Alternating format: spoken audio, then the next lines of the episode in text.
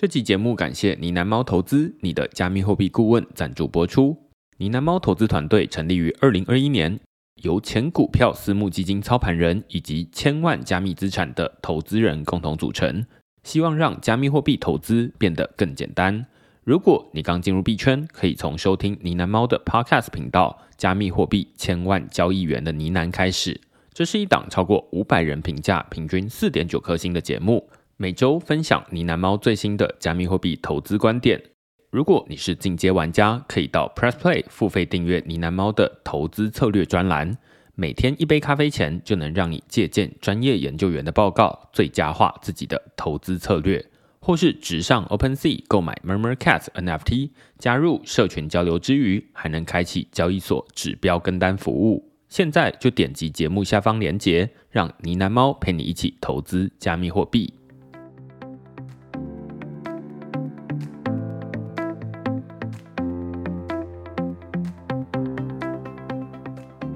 Hello，大家好，欢迎大家来到区块市的 Podcast，我是区块市的作者许明恩。那先简单介绍一下区块市哦，区块市一个礼拜会出刊三封的 email 给付费的会员，那其中一封就是你现在听到的区块市 Podcast。那另外两封我们讨论什么呢？最近我们讨论这个 FTX 倒闭、断裂的桥梁与去中心化的分水岭，这其实是最近币圈的重大灾难了，几乎可以这么说。大约发生在这个十一月七号、十一月八号这段时间。原本可能是全球前三大的交易所 FTX，在一夕之间就忽然宣布说：“哎，我们倒闭了。”那我知道有很多的读者或者是听众可能会有把一些钱放在 FTX 里面。那如果你是有受到影响的话，你在这段时间就是可能会比较辛苦一点，也跟你说声辛苦了。但是另外一部分也希望这笔钱不会是影响到你正常的日常生活这样子。那我们在这篇文章呢，在讨论到底为什么 FTX 会忽然倒闭？它到底发生了什么事情？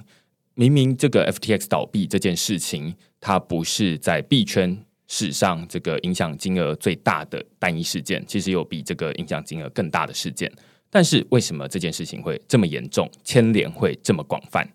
这就是我们这篇文章在讨论的主题。那之所以会想要写这篇，另外一个原因啦，也是因为呃，我在网络上面看到很多的媒体在讨论这起事件的时候，比较像是用一种旁观者的角度来讨论，或者我在文章里面其实是把他们叙述成呃，比较像是一日球迷啦，就是在说啊，你看这个币圈早就跟你说很危险了吧，就跟你说那是诈骗，然后你怎么还要进去？那现在你看钱都输光了吧，怎么办？这种呃，我会觉得比较缺乏同理心的角度来叙述。那会觉得，说不定在写这些呃文章的人，或许他也没有使用过这个加密货币，甚至会以为说啊，交易所就是一另外一种老鼠会而已，根本就没有实际的产出哦。那所以，我们在这篇文章里面，在最一开始就先说，其实 FTX 这件事情影响这么严重，最主要原因其实很讽刺的，就是因为它的产品太好用了，很多人因此而把自己的这种很多资产放在那里面。那甚至它也是离银行最近的一间交易所。你只要在这个里面有美金稳定币的话，你随时可以透过电汇的方式就直接转到你的银行账户，这非常方便。也因此让很多人放下戒心。那在这起事件里面，就是你越信任 FTX 这间公司的人，你的受伤会越严重。那接下来我们就来讨论说啊，那这起事件到底是怎么发生的？那后来大家为什么会说啊，那这个币安的执行长 CZ 啊，有的人会怪他说啊，那你怎么就是在那边放风声，然后害我们的这个资产都没了？这前因后果到底怎么样？那最后有的人会说啊，你看这个加密货币要完蛋了，很多人你可能会听到，有的人他就因为这样子而想要退出币圈。为什么这件事情会影响这么严重？它跟以前的这种跨链桥被害有什么不一样？我会说，呃，这其实交易所它是大家进入币圈的第一站，但同时也是退出币圈的最后一站。在过去这半年时间里面，大家可能看过很多 DeFi 的风波，那大家慢慢的把钱移到交易所，退守到交易所，那已经是退无可退的地步。但是现在连这个大家本来认为的避风港都一夕之间倒闭。那对于这些人来说，他就会觉得说啊，那我好像已经没有希望，我为什么要把钱放在交易所或者是放在加密货币里面？所以他会选择离开币圈。但是我在这篇文章里面会说，呃，这个是呃，虽然是危机，也是转机。呃，我会说，在这起事件发生之后，会开始越来越多人讨论说，哎，那这是不是透明度很重要？所以大家会看到说，很多交易所开始出示自己的资产的储备证明，来证明说我们确实没有挪用用户的钱。但是，即便这些交易所在努力的出示证明，也没有办法二十四小时的监控。所以我会说，最极致的透明，其实就是用户自己持有资产。你自己拥有了，那就不需要任何的透明度。所以我在最后的文章在讨论说，哎，这其实是一个去中心化的分水岭哦。那如果你喜欢我们这些讨论的话，欢迎你到这个 Google 上面搜寻“区块式趋势的事”，那这篇是公开的文章，大家就可以直接点进去就可以看得到了。那也欢迎大家用付费订阅来支持区块式的营运。好，我们今天呢邀请的来宾哦，其实最近才刚上过节目了。他是 Cybavo 的执行长，然后同时之前我们讨论说啊，那邀请他来，在这个被 Circle 收购并购了之后，我们讨论了很多这种 USDC 发展的策略。那最近呢，其实这个 Circle 他在美国举办了一场这个会议，叫 Converge 二二，那里面也讨论了很多这种未来他们要发展的方向，以及他们新推出的产品。那所以，我们再度邀请这个 Cybavo 执行长 Paul 来跟我们讨论这个主题。那我们先请 Paul 跟大家打声招呼。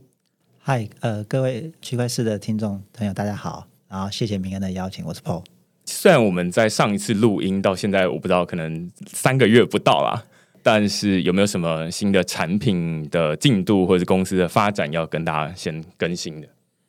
啊，首先呢，呃，我们公司的 c y b a 在台北呢，还是有在持续的增才啊，尤其对于啊工程师方面的职缺，还有非常多的需求。那不管是区块链工程师，或者是后台工程师，或者是前端工程师啊，都欢迎各位来投履历。那也不见局限于于台湾啊，就是呃，因为 Circle 跟 c y b a 都是属于呃 remote first 的一个工作形态。所以，如果你人在海外或者在戏谷，我相信现在最近戏谷好像不是太好，所以如果有有戏谷的朋友也想投的话，非常欢迎。那因为今天的题目要提到说，呃，Circle 最近办的这个 Converge 啊，Twenty Two 跟啊两个跟产品相关的，一个是 Cross Chain 啊 Transfer Protocol，一个是呃 Verity DID 嘛。这个 event 跟这两个产品的啊，都不是我负责的一个项目，所以我今天是以以个人的一个角度，跟我了解到这些产品的一些想法，然后跟各位一个分享。那也是非常谢谢明恩的邀请，因为想要声明一下，说这个不是代表呃团体，对，这因为这这每个都是一个团队很辛苦的去做出这样的产品，跟这个会议也不代表 Circle 官方的立场。那也是证明说这个不是我们叶配，没错没错。毕竟这时间比较近，我怕观众会有误会。对对对对对，就是呃，首先先说了，就是区块式的内容没有在叶配的啦。当然有很多人会寄信来说啊，那我想要付钱，然后请你上节目，然后请你专访我们谁谁谁，然后我就会说啊，那你有没有什么内容可以讲？就是大家来听的是内容，而不是想要听你广告，要不然这区块式可能下一集就没有人听了这样子。那另外一部分啊，就是说这其实也是为什么要邀请 Paul 来的原因，其中一个就是说。呃，如果我们是美国的媒体的话，那我们很或许有机会可以邀请到的这 Circle CEO Jeremy Allaire 来跟我们讨论，就是说啊，那这个 Circle，那这公司就他负责这样子。但是呃，其实，在台湾要找到接近这 Circle 的人，没有那么容易啊。那我知道 Paul 在上一次跟我们录音的时候，其实就已经刚从这个美国回来，那他就会参加这个活动这样子。我自己在网络上面看到很多新闻，但是实际上对于这些的产品没有那么了解，所以我们就想说啊，那直接找 PO 有实际去亲身参与的人来聊聊，说啊，那这些产品可能是如何运作的。当然，就是不代表 Circle 的这种官方说法这样子啊。那另外一部分啊，虽然我们前面开了一个蛮沉重的一个开头啦，但是大家可以看到，现在其实还是有很多公司在增彩的。那无论是本来在这个辛苦的科技公司，或者是在币圈，最近因为受到一些伤害，然后你可能会需要开始工作的话，哎，现在这些是一个不错的好机会啦。这个 WorkFi 是很重要的话，对吧？那最一开始或许要先请 Paul 跟我们简单介绍一下，就是说。Converge 二二，它到底是一个什么样的活动？它是第一次举办吗？然后活动里面想要传达什么样的讯息？它对于大家的意义是什么？Circle 办这一个 Converge Twenty Two 呢，这是他第一次举办这样类型的活动。那这个类这一个活动呢，它主要是针对于开发者跟一些产业内相关的，不管是监管、银行、institution 这些人士所举办的一个活动，主要的目的还是在希望促进一个从一个稳定币发行商的角度去看这个区块链发展的一个趋势，跟它的监管的一个环境的一个状况。所以它主要是给开发者或者是这种行业的参与者，可能是跟 Circle 的合作伙伴，类似这样子。它不局限于合作伙伴，只要是在啊、关注于整个区块链的这个行业发展的这些业者都可以来参与。OK，所以它不像是什么企业的一个内部的活动，它比较像是一个开放给大家都可以报名的活动这样子。对，它是一个付费报名的活动，然后它其实也没有太多的商业的这种招商，跟他一起在这个展会的一些厂商都是跟他一定有合作，然后这些厂商来都是彼此来分享说这个所谓的这个 use case 这些案例怎么去利用区块链的技术或是稳定币的技术去在某一个行业去使用。嗯，了解。哎，我不太记得它到底是几天的活动了。它是一个三天的活动，对，然后在九月底的时候，在美国旧金山的那个啊、m o s c o n y Center 这个会场举办的，大概吸引了近两千人的参会者，然后有一百三十几位的讲者。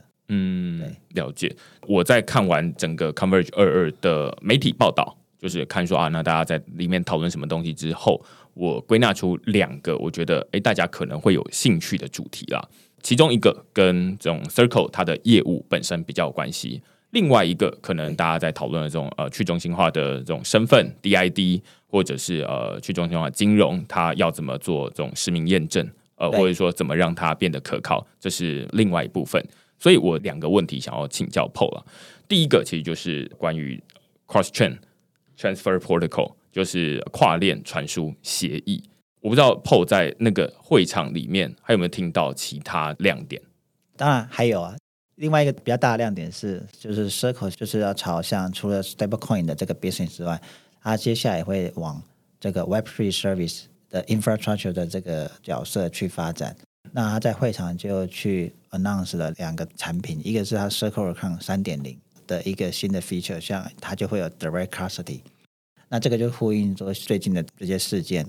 让客户可以直接持有自己的资产，而不要把资产放在中心化的服务商上面。嗯对好，那第二个 Web3 的 service 部分呢，就是整合 c y b a v o 的产品技术，去成为一个以钱包作为主角，然后去围绕提供的各式各式各样的这种 Web3 所需要的一些 API。了解。第一部分是让客户他可以自己拥有自己的资产，而不是呃，例如说以前他可能是要先把钱转到 Circle 的账户，然后他才能够发行 USDC 出来，类似这样子。对，在现在的 Circle 银行它的做法是它比较像 CFI 嘛，就是用户把钱转到 Circle 指定的银行账户，对不对？那你在 Circle 银行里面就看到你银行账户有多少钱，已经转到 Circle 的银行账户了。那你可以指定说我要换成 USDC，它是一一比一换的。那换成 USDC 之后呢，客户可以把这个 USDC 理论上就要把这 USDC 拿走嘛，对不对？取走，然后拿去 DeFi 或者拿去其他的应用或者交易所去做交易。但 Circle 看到很多的客户，其实他并没有把这些 USDC 全部都领走，反而会还是有些会放在上面，因为他觉得很方便嘛。还有时候可能 parking，然后要换美金也很快，对。可是这样的话，其实这些 USDC 实际上还在 Circle 的手上，所以呢，他们去年就开始在思考这件事情，就是说他想要把这些变成是客户自己 own 这些资产。有点像放在自己钱包里面。对对对，所以他现在在 Circle Account 三点零，他就推出一个叫做 Direct Custody 的一个服务。那这个服务背后的技术就是用我们 c y b a v o Vault 这样的一个产品技术，让他的企业客户真正自己拥有这些资产，而不会让你的平台营运商擅自把这些资产挪动。本来想说啊，那把这种美金放进去 Circle，然后换出 USDC 出来。对但是本来这些 USDC 其实还在 Circle 的手上。对，用户不见得一次把它用掉，他可能想说，哎，我先换个，比如说一百万，可能他先拿五十万去做一个投资，另外五十万可能先等待的。他等待的过程中，他可能就先放在 Circle 上面。嗯，对对，这有很多不确定的风险，不是说啊 Circle 就会被害或者怎么样。对因为最近 Kraken 就是美国的交易所执行长，他也说，哎，其实我们鼓励大家不要把钱放在我们的交易所里面，而是你应该是，哎，在这边买卖完了之后就移开，因为有很多东西是他没有办法控制的，例如说美国政府的一个法令，或者是临时的一个什么指令，那他可能就被迫要去遵从。那大家的钱如果放在这边的话，可能也会有一些危险。我看到他的发言之后，我就觉得哇，真的是令人尊敬啊！就是对啊，杰西·鲍的过去的一些讲话都是蛮直接的，就是可以让大家听一下，就是说啊，除了我自己在这个 Converge 二二，除了我们接下来要讨论的两个亮点之外，还有哪些这 PO 听到亮点了？那接下来我们就进入今天的第一个主题哦，就是 CCTP，全称叫做 Cross Chain Transfer Protocol，跨链传输协议啊。到底这个是什么样的产品？然后它对于谁有什么样的影响？这个产品简单来讲，就是你可以把它就是一种跨链桥了。但是它其实想要解决的是以一个更安全、更快速、有效的方式去解决这个跨链的问题。那什么是跨链呢？就是当有一个用户呢，他在他的来源的链上面有一笔资产，比如说有一百颗 USDC，他想要把这一百颗转到另外一个目标链。一百个 USDC，那他怎么做呢？其实现在跨链桥大部分有几种方式的技术了。一种最简单就是把在来源链上面做一个智能合约，然后把这些资产 lock 起来，对不对？然后在对应的这个目标链发一个所谓的 rapid 的 token，就是代币这样子。所以你的资产价值还是在你原本的来源链上面。那各位常常听到说这些跨链桥被攻击，就是因为它。Lock 很多资产，所以呢，骇客就会基于这一个智能合约上面的这个上面的资产，然后进而去研究它的一些漏洞。因为这个这个 lock 的这个 smart contract，它最常做的事情就是 lock 跟 unlock，对不对？因为你离开回来就 unlock，那你的资产可以拿出来，所以它可以在里面去找它逻辑上面一些漏洞，想办法把它的资产拿出来。一旦把资产拿出来之后，你的那个目标，你原本在那边。所 rap 的这个 token 的价值就没有了，因为你的就被釜底抽薪了嘛，你的那个 collateral 就是被人家偷走了，这是其中一种方式。那还有其他的方式，比方说，哎，既然 lock 这个问题，那我改用像 AMM 哦，就是两边做交易，目标链也也有相应你要的资产，那我目标链的另外一个对对手哦提供给你，那你在来源链这边呢，也有也有一个有一个买家接接受你这边的资产哦，这样的那。用这种 LP 流动池的方式去做，也有这种模式，但是这种模式呢，也是有它的问题，就是说它也是有安全性问题之外，另外就是它的那个对要跨链的使用者来讲，它的损耗会比较多，因为会有滑点，会会会有价差的问题。那稳定币呢，是常常一个被跨链的时候会最常来做 rape 的动作，对，因为通常会跨链的需求，大部分都是在于想要用。不同的 DeFi 的应用，他可能想要到一条新的链上面，它的 DeFi 的的这个不管是收益率啊，或者是它的产品的多样性，可能比较有变化，所以他把资产从原本的 A 链搬到 B 链的时候，他就会遇到跨链的需求。那 Circle 也看到这样的问题，所以呢，Circle 他自己的角度就是想出一个 idea，就是说，既然我是一个稳定币的发行商，如果这两条链都是我都有发行 USDC，那由我来做跨链是不是比较直接？因为他的做法是这样，就是在你在你的来源链 A 链呢，你把你的 USDC 注销，嗯，然后在 B 链再生成回来，这样子的话，这个总发行量还是不变嘛？只是在 Circle 里面的内部的调度，就是说，哦，比如说 Circle 总共有一百万颗 USDC，原本在 A 链有五十万颗，B 链五十万颗，那现在变成是 B 链有六十万颗，A 链变四十万颗，这样的调度而已。所以他把这样的一个机制呢，做成一个用 smart contract 去运作的一个机制。那把这样的运作机制把它变成开源的方式，他要让这一些他的呃 business customer 可以透过这个智能合约再去做额外的应用，然后就可以提高这个 USDC 的流动性之外，同时也增加这一个跨链的这个效率跟安全性。了解，我觉得刚刚蛮清楚的，就是说之前啦，本来大家要做这种跨链的资产转移。呃，我自己可能会说是有两大类的方法，一种是中心化，一种是去中心化。那前面 PO 在解释，例如说这跨链桥，它比较像是去中心化的做法，就是说啊，例如说大家用这种呃像 XY Finance 哦，或者是 Cross Chain 等等的很多不同的跨链桥，都是想办法，例如说啊，我想要从这个 Solana 这个链上把这个 USDC 或 USDT 转到，例如说这个 BSC 链上，或者是以太坊这个链上。那我想要去那边赚更多的收益，或者是我想要去那个链上买 NFT 等等的不同的使用用途。那去中心化的方法就是透过跨链桥，比如说啊，那我把这个钱先转到这个跨链桥里面去，那它就会帮我把这个钱锁起来。那锁起来之后，它就会在另外一个地方发行，可能是等值的代币来证明说啊，那这确实是有使用。当然，他要怎么让另外一个转过去的那个代币是有价值的？他可能还要提供一些兑换的机制啦。那简单来说，就是啊，反正这边锁起来，然后那边铸造出来，所以这边就是 lock and mint 这样子。那反过来就是说啊，那如果你那边要回来了，那可能就是呃那边 burn 掉，然后这边是 unlock 对出来。那这是一个最简单的机制。那像刚刚 Paul 还有再说一些比较更进阶一点，就是 AMM 的机制啊。那这边我们就不花时间再讨论。但是这是去中心化的做法，中心化的做法可能大家也很熟悉。最简单可能就是透过中心化交易所。对，从交易所出金，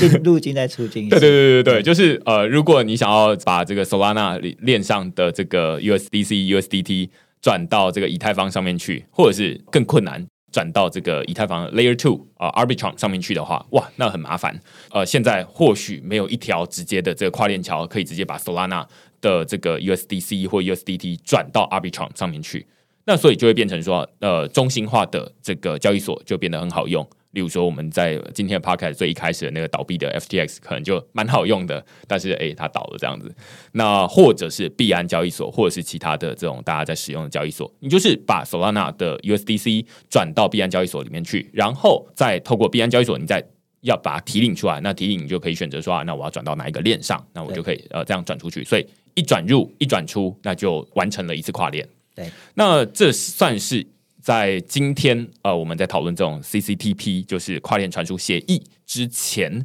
的最经典的两种做法啊。其实我可能想到以前可能还有另外一种做法，只是大概都不会是个人在使用。就是如果它是 USDC 的话，它大可以把这个 USDC 转到 Circle 那边去。没错，其实 Circle 知道，就是说 Circle Account 嘛，对不对？它这些 business user，它其实就是可以自己做跨链，它就是把 USDC 打回去 Circle count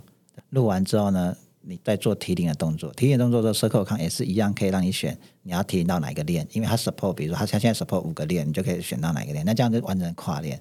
其实 Circle 知道这一点，但是呢，他为什么还要再去做一个 CCTP 呢？就是他想要把这样透过中心化服务跨链的机制呢，把它变成是去中心化。只是它的去中心化的机制跟其他的跨链桥的机制不一样，在于是。第一个，首先它这个 CCTP 只能跨，只能协助 USDC 做跨链，它不提供其他的币种跨链啊。那它为什么只做 USDC？因为它是 USDC 的发行商，它后面是美元，美元在做 reserve，所以它等于是在背后用它的 Oracle 去做保证，这两条链上面的 USDC 我都能付得出来，我都能赎回百分之百一比一赎回。所以它把这样的一个从中心化的这种平台的机制呢。写成智能合约，然后加上它 Oracle，然后成为一个开放的协议之后，他的这些客户呢，因为他的客户有可能是 DeFi 的客户，有可能是交易所，他就可以去开发他自己的新的 DeFi 的产品，然后结合这个 CCTP，可以创造出更多样化的这种金融商品服务。对。呃，简单来说，Circle 它就有点像是刚刚说的中心化交易所的功能，只是它只处理的是 USDC。对，所以你大可以就是把 USDC 转到 Circle 去，然后在里面同样选说啊，那我要选择哪一个链这样子。那只要 Circle 有支援的链，它都可以转过去。那但是呃，这个 CCTP 就是这个跨链传输协议，它有一个很大的不一样。就是跟本来的做法，如果说本来这个做法是中心化的做法，那 CCTP 跨链传输协议它就是去中心化的做法，它把本来的这个中心化的服务变成是一个去中心化的协议。大家可能就会问说，那为什么要把中心化的东西变成去中心化？这样有什么好处？其实不都只是你在发行吗？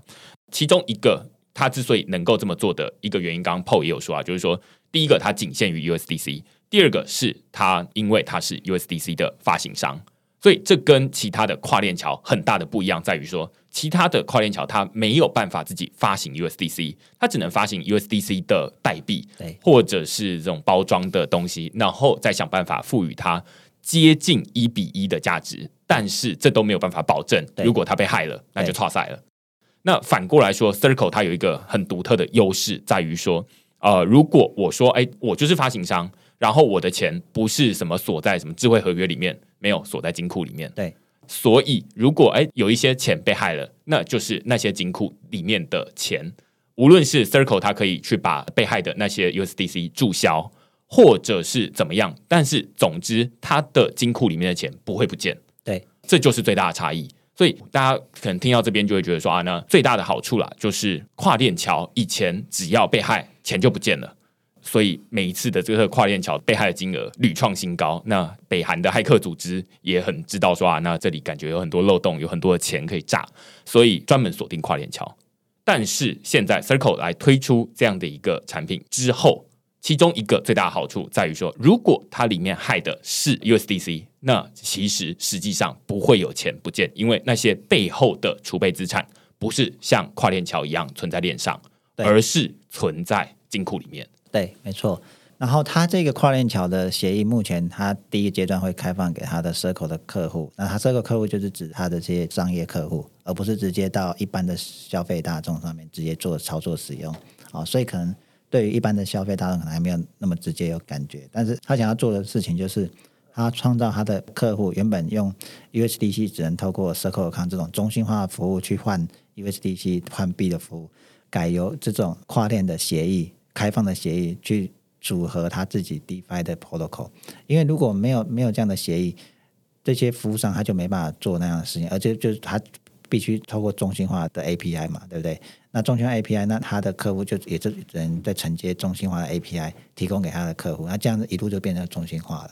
我们在前面在讨论说、啊，中心化跟去中心化的一个差异啦，在于说啊，中心化它就是变成说啊，你无论是在最前面说啊，PO 在说的这种，他需要先问说，哎，你可不可以让我接？对我们在上一集在讨论的时候就说，USDC 它有一个很大的特别之处，它不是强调说说啊啊，我们是去中心化，不是，它在强调的是我们是开放，有点像是手上拿现金啦。我现在如果要拿现金给你，你不需要再问中央银行说：“哎，我可以收吗？拜托让我收这样。”而是你就是手伸出来就可以收了。那 USDC 就是数位的方法，它给你，你就可以收了，不需要问任何人，这是很大的一个特色。那另外一部分就是刚刚在说这种跨链传输协议，它本来是中心化的服务，现在变成去中心化服务。其中一个很大的不同，我自己想到的、啊、就是说，刚刚 PO 也有提到，就是说它可以让一些产品的开发者可以直接把这一个比较安全的跨链呃传输机制整合到自己产品里面去。对那以前它可能要整合的是既有市面上的这种去中心化跨链桥，但是它整合的越多，有点像堆积木啦，就是你叠的越高，风险就越高。那如果下面一个积木倒了，那整个就倒下来了。那所以大家会不太敢往上叠。那我自己看到的 Circle 推出这个跨链传输协议的其中一个好处，就是至少可以确保说，呃，如果下面的这一个就是无论是这个跨链传输协议被害了，那 USDC 它其实就像我们刚刚前面说的，它钱不会不见，那就会提供一个比较坚实的基础层，可以让大家在上面开发一些新的应用，可以把这个跨链传输协议整合进他们的产品里面，而不需要再透过啊、呃中心化的 API 的方式啊说啊，那我呃要问什么东西不需要问了，你就是任何人都可以接来使用这样子。对，第一个想到的例子就是像 DES 嘛，就是说，如果你有两条链，对不对？它的原生的 token 你想要做互换，那以前的做法就是你可能要两边都有流动池去做。那现在如果有有这个 USDC 原生可以直接帮你做跨链协议的话，那你就可以拿 USDC 当做清算的媒介，对不对？你在 A 链把那个资产卖掉，换成 USDC 传过去 B 链去买那个 B 链的原生的那个资产的 token，这样就完成交易了。呃我觉得这蛮有代表性的例子啊。我如果说啊，在 Solana 跟以太坊这样子好了，呃，我就会变成说啊，我本来想要在以太坊把以太币卖掉，然后卖成 Solana 币，以前要做到这件事情。中心，化交易所，对对对，很很麻烦这样子。那现在很简单的做法，它也可以透过去中心化的方式，就是啊，那我先把这个以太币在以太坊这个链上对。卖掉，卖成 USDC，然后透过这一个跨链传输协议跨到 Solana 链上去，变成 Solana 链上的 USDC，然后再买成 Solana 币。对那这个当然对于一般的使用者来说，可能是没有感觉啦，因为无论是它本来整合的是中心化的服务，或者去中心化的服务，有可能整合中心化的服务，就是背后可能是工人智慧这样，就是 在后面操作。但是去中心化的服务，它可能就会有一些底层的风险的问题。那现在你整合了跨链传输协议，就有可能可以让这一个路变得更方便一点，然后而且诶，它可以可能近乎无滑价，或者是呃快速度更快。因为我觉得另外一个好处啊，如果中心化跟去中心化的差别的话，另外一个可能会是它的吞吐的速度。因为其实我不太确定，就是说啊，在不同的链，就是以前啊，如果我是一间交易所，那我左边进来这些币，然后我要马上再发到另外一个币，呃，另外一个链上面去的同样的币，这中间要花多少时间？或者其实也本来就不太需要花时间。如果你是透过中心化交易所去做这个换币服务，当然是最快的，因为它只只是在中心化的 database 数据库，只是换个数字而已，那是很快。但如果你真正要上链的话，那当然还是会取决那个链的速度，还有那个中心化交易所提币的处理的速度啊。那现在如果像 CCTP，当然它的那个 TPS 还是会取决这两条链的的 TPS，这是没办法，这是原生的。只是它额外的处理的那个 Oracle 其实就是很及时的、很快的，会比一些额外需要像做更多验证的这一些智能合约，因为有有一些跨链桥的智能，它为了安全性，它的确认的那个，比如说 confirm 的这个 block，它等待的比较长。所以你每一次跨链完，大概可能要一个小时、两个小时才会拿到你的目标链的资产。对用户来讲，它就是一个很煎熬的时间啊，因为两个小时你不知道你的资产飘在哪里，然后还没出现。我自己讲到这一段为止啊，我会忽然想到，就是说大家会不会觉得说，哎，这 CCTP 或者是跨链传输协议，它感觉好像本来应该要这样做？我会说，跨链传输协议它是一个更直觉的做法，反而是以前的跨链桥。无论是透过这种 lock and mint，或者是这种 burn and unlock 这种比较迂回的跨链的机制，它是一个比较不直觉的做法。因为跨链传输协议，它是变成说啊，反正大家不用管说啊，这些到底是在什么链上面了，而是说反正都是 USDC，都是 Circle 这间公司它发行的 USDC，反正你就是要把这一个钱转到另外一个链上，理论上不应该有什么风险。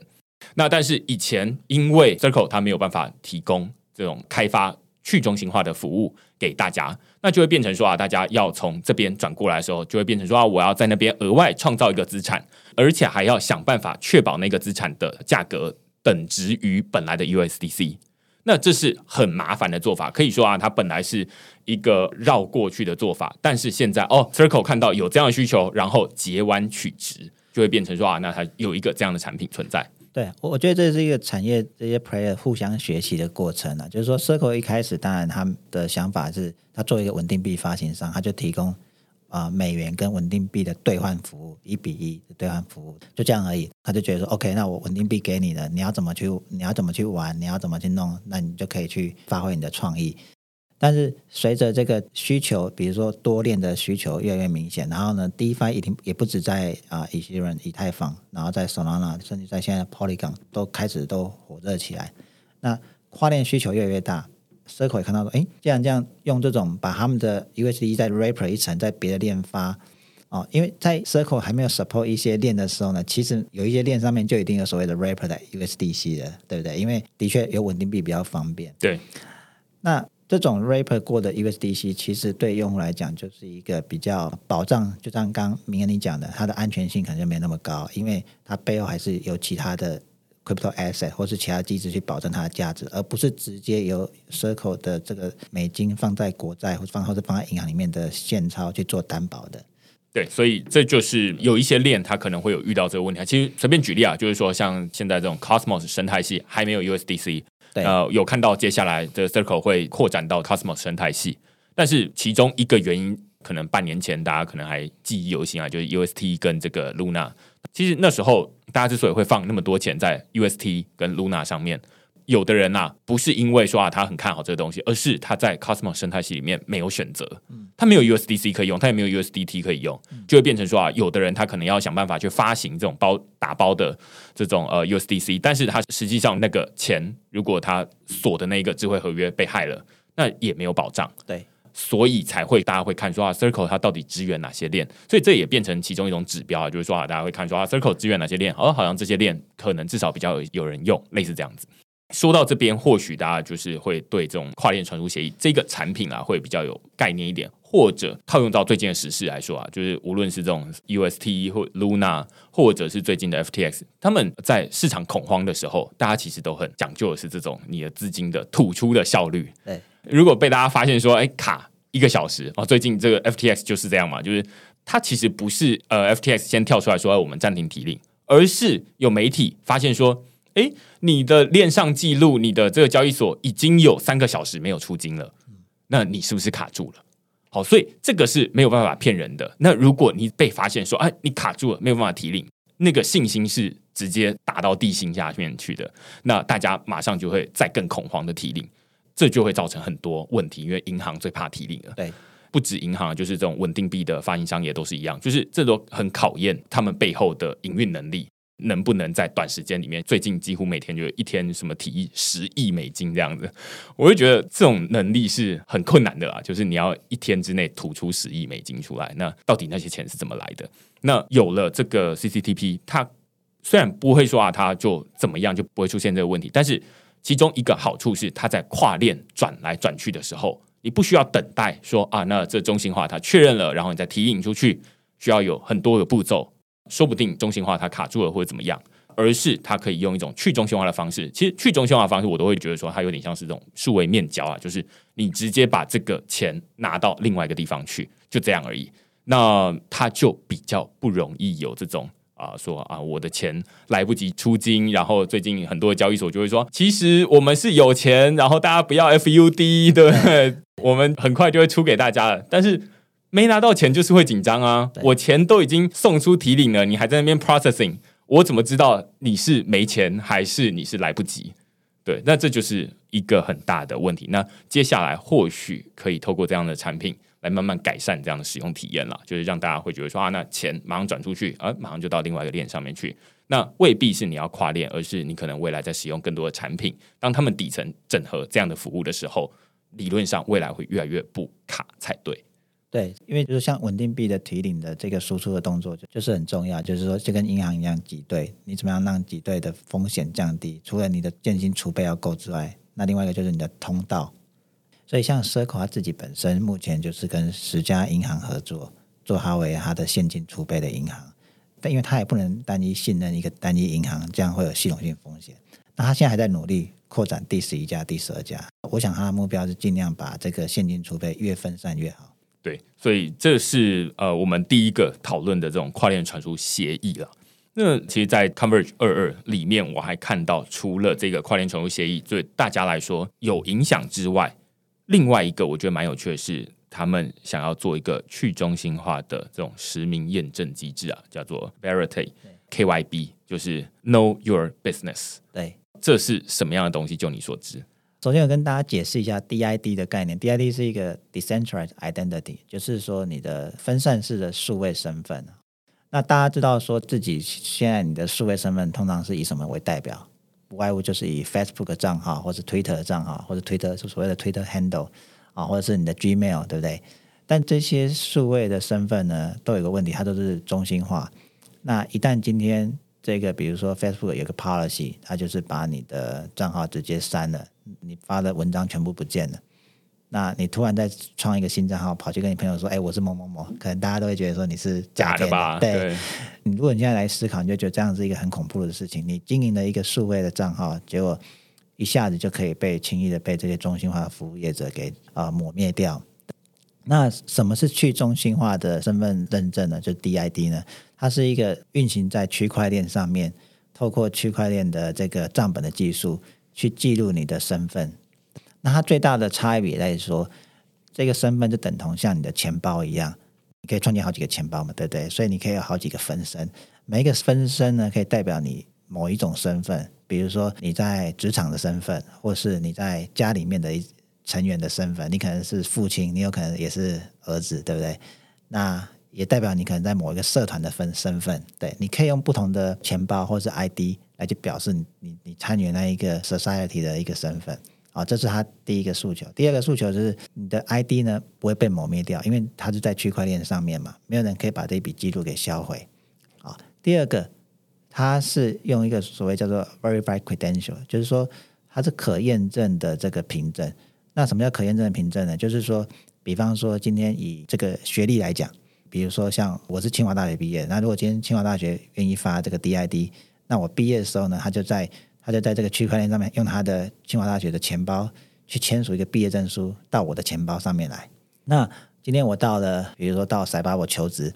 那塞巴的 HR 他要要去认同我我是不是清华毕业的，我就把我的钱包 ID 给他，里面就有一个清华大学签过的一个凭证，那他就可以去 verify 这个凭证。那 verify 出来说，哎，对，没错，的确是清华大学签的，因为清华大学会公布他的钱包的这个地址嘛，你就可以知道哦，这是他签的。哦，所以一个就是说，被要验证那个 ID 的人，他可以透过这样的 verify 的技术去帮你验证。那原本的这个帮你背书的那个单位呢，他也不用负责去储存你的 ID，因为他是在你的钱包上面盖个章，类似这样的概念。好，所以这是简单讲就是 DID 概念。那 Circle 呢，他在做的事情是，他把这个 DID 的这样的概念，把一些要验证的机制，都帮他做成一个协议。帮助这些开发者可以透过这个协议去遵循，然后快速去做这样的身份验证，或是所谓的凭证的发行。那举个最简单的例子，在这个金融服务里面呢，KYB 它做有蛮多的事情，包含说验证你的公司的资质，还有你公司的一些 UBO 这一类这些东西，都可以把它放在一个签章里面。那这样子的话。你对接一个金融服务，他只要看到你有这些资质跟签章，他就认定说你这个已经做完 KYB 了。那这些 KYB 谁做的？比如说他这 KYB 是最后是说哦是 Circle 做的，那就取决于说我提供服务商相不相信 Circle 做的 KYB，还是说这个 KYB 签名是 JP Morgan，那就嗯 JP Morgan 更更好，这更大，那我相信。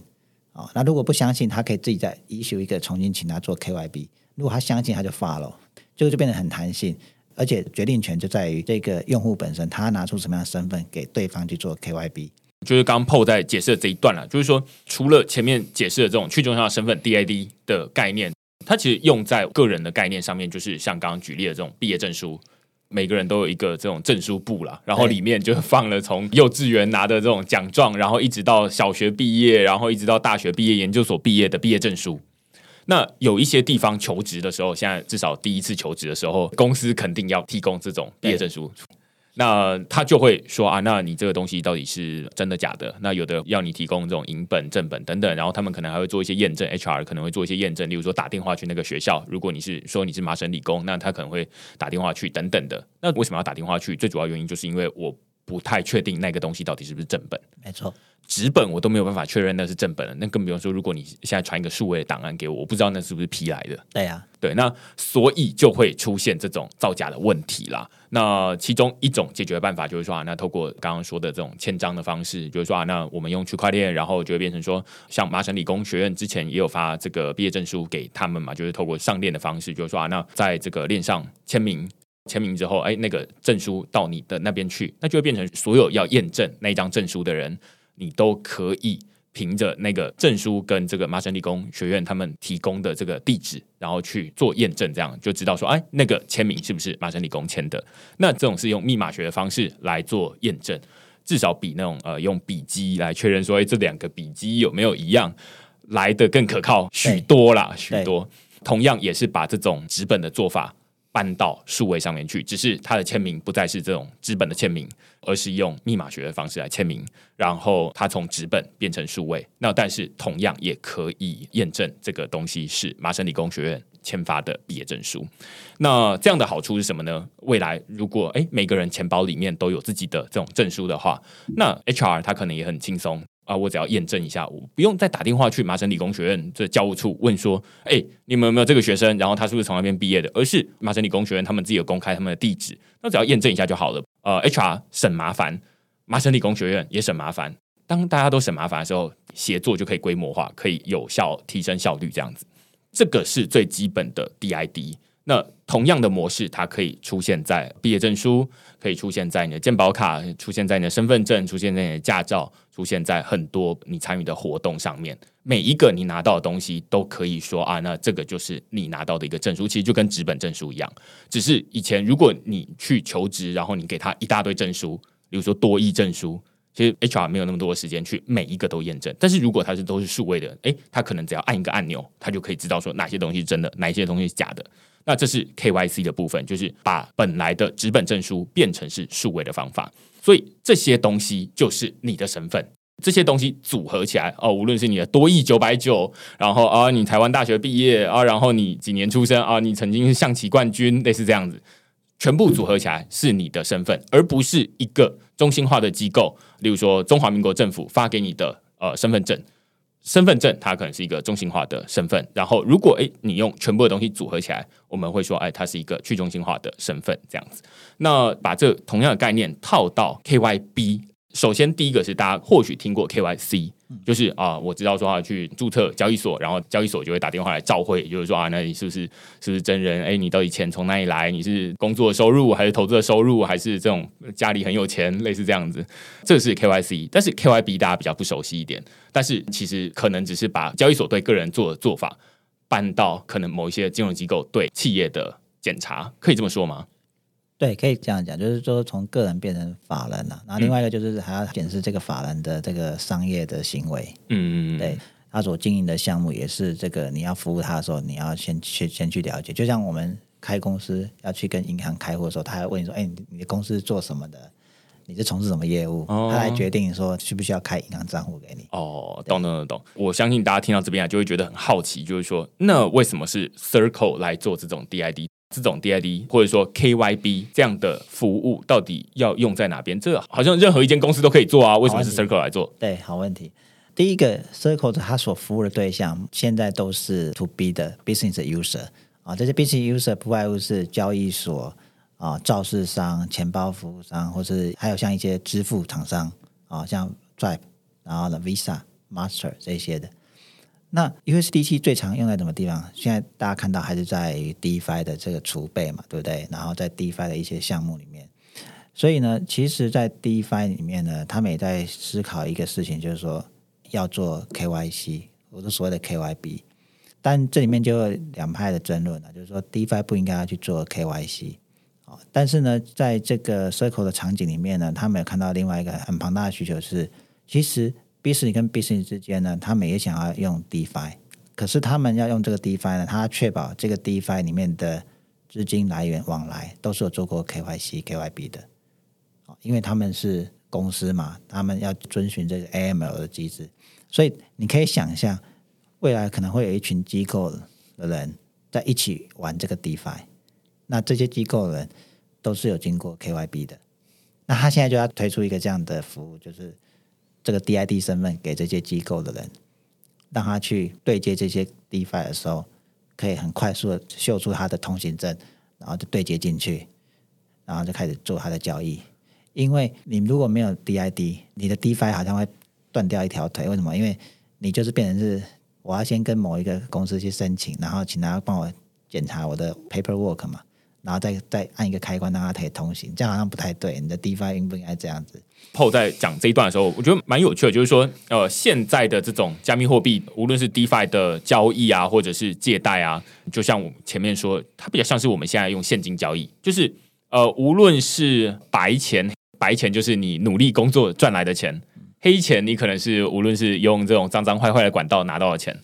其中一个，你看到现在有很多骇客，他们从别人的智慧合约偷来的钱之后，他第一个可能会拿去资金池里面，无论是放贷或者是交易，反正就是把钱混到一个资金池里面，然后再领出来。那到时候你就会不知道说到底这个东西是白钱还是黑钱。那对于个人来说，反正我们有点像是你去菜市场买菜，那他到底找你的一百块到底是脏钱还是白钱，我们比较没有那么介意。对，但是对于企业来说，他们会被 challenge。会说这些钱到底是怎么来的，然后那些资金池里面的钱是干净的吗？对。我们会不会有什么样的风险？对。好，那这个是企业独特面临的需求，个人你就是你自己觉得可以就可以了这样子，但是企业它可能会被挑战，那就会变成说啊，他们会有一个其中一个蛮有趣的需求，这也是我之前在看呃，例如说 RV，对。他们呃有一个 RV Arc，对。他们就是专门就是开一个借贷的资金池，那在那里面你个人没有办法把钱丢进去，对你没有办法在那边去放贷给企业，而是这些企业他们要借的钱是干净的钱，所以你要放贷之前，或者是你要进去借钱之前，你要先经过某种形式的认证。要认证什么东西？现在在这个市场里面，至少在 DeFi 这个市场里面，没有任何的凭证可以让你申请。就是说啊，那钱到底从哪里来？然后你到底经过哪些认证？没有人知道你是谁，因为开一个钱包就是这么简单，就是随时大家都可以开一个新的钱包。所以就更没有办法确认到底怎么办，就会变成说啊、如果有一个企业他们想要透过 DeFi，大家也知道说 DeFi 这样的效率好像比这种传统中心化金融更好，但是我就没有办法确认那些钱到底是黑钱还是白钱还是灰色的钱，那我就没有办法去用。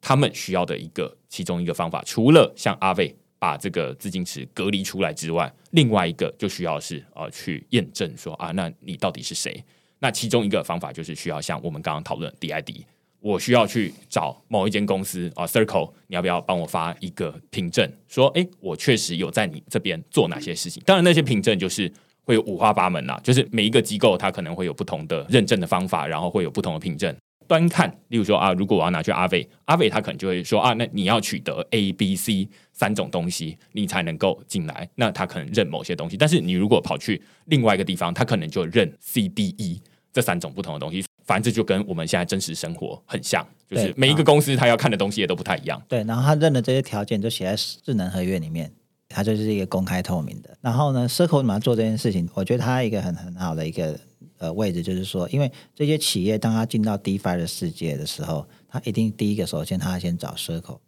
然后把他的 Web Two 的钱，对？就是法币换成稳定币，换完之后呢，再把它转出来到 DeFi 的 Protocol 嘛。如果这时候 Circle 它有这个 DID，就帮他 tag 说 OK，我给你一个凭证，你这个资金是从我这边出去的，是你从我这边换的。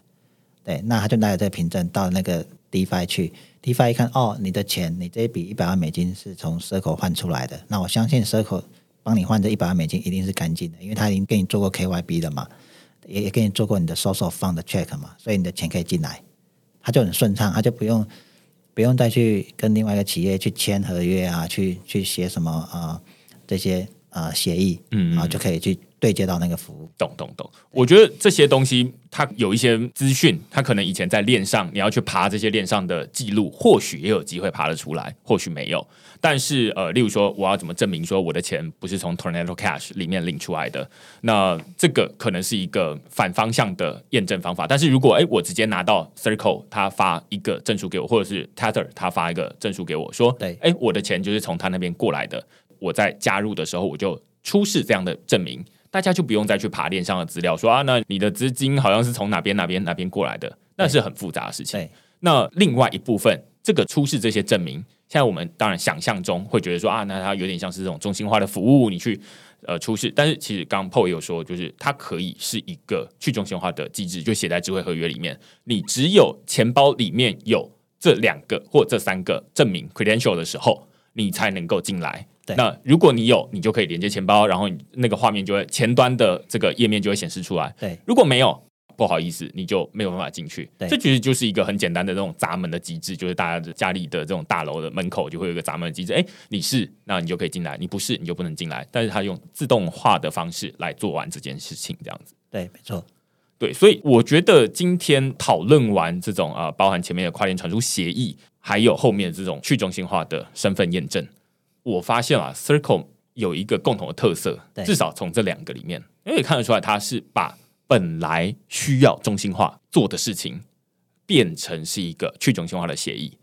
对啊，这个就是我刚刚所讲，就是说 Circle 它做的稳定币的业务四年嘛，那它从一个中心化的一个稳定币的这个发行商，慢慢的想要往这个 Web3 service 的 provider 去去前进，所以这个是 align 它的目标的，就是说把它的协议越开放，然后一起参与这个社群去定义这些 DID，然后促进这个产业的这个整个 DeFi 的发展，还有这个不只是稳定币、加密货币的发展，朝一个比较健康的的一个产业去去走，这是他的目标。懂懂懂，对他不是想要把它全部都收拢在他的企业里面去做这些服务，因为他的成功就在于 USDC 的 circulation 越来越高，那他就会成功了。嗯他不用去，他不用去做额外的其他的这种中心化的服务。对，所以我会觉得说，哎，至少大家听到这边肯定会发现说，哎，本来 Circle 它可能想的很简单，就是哦，我就是发行 USDC，你把美金进来，然后我发行 USDC 给你，就这么简单。那但是我在经营业务的时候发现说，哎，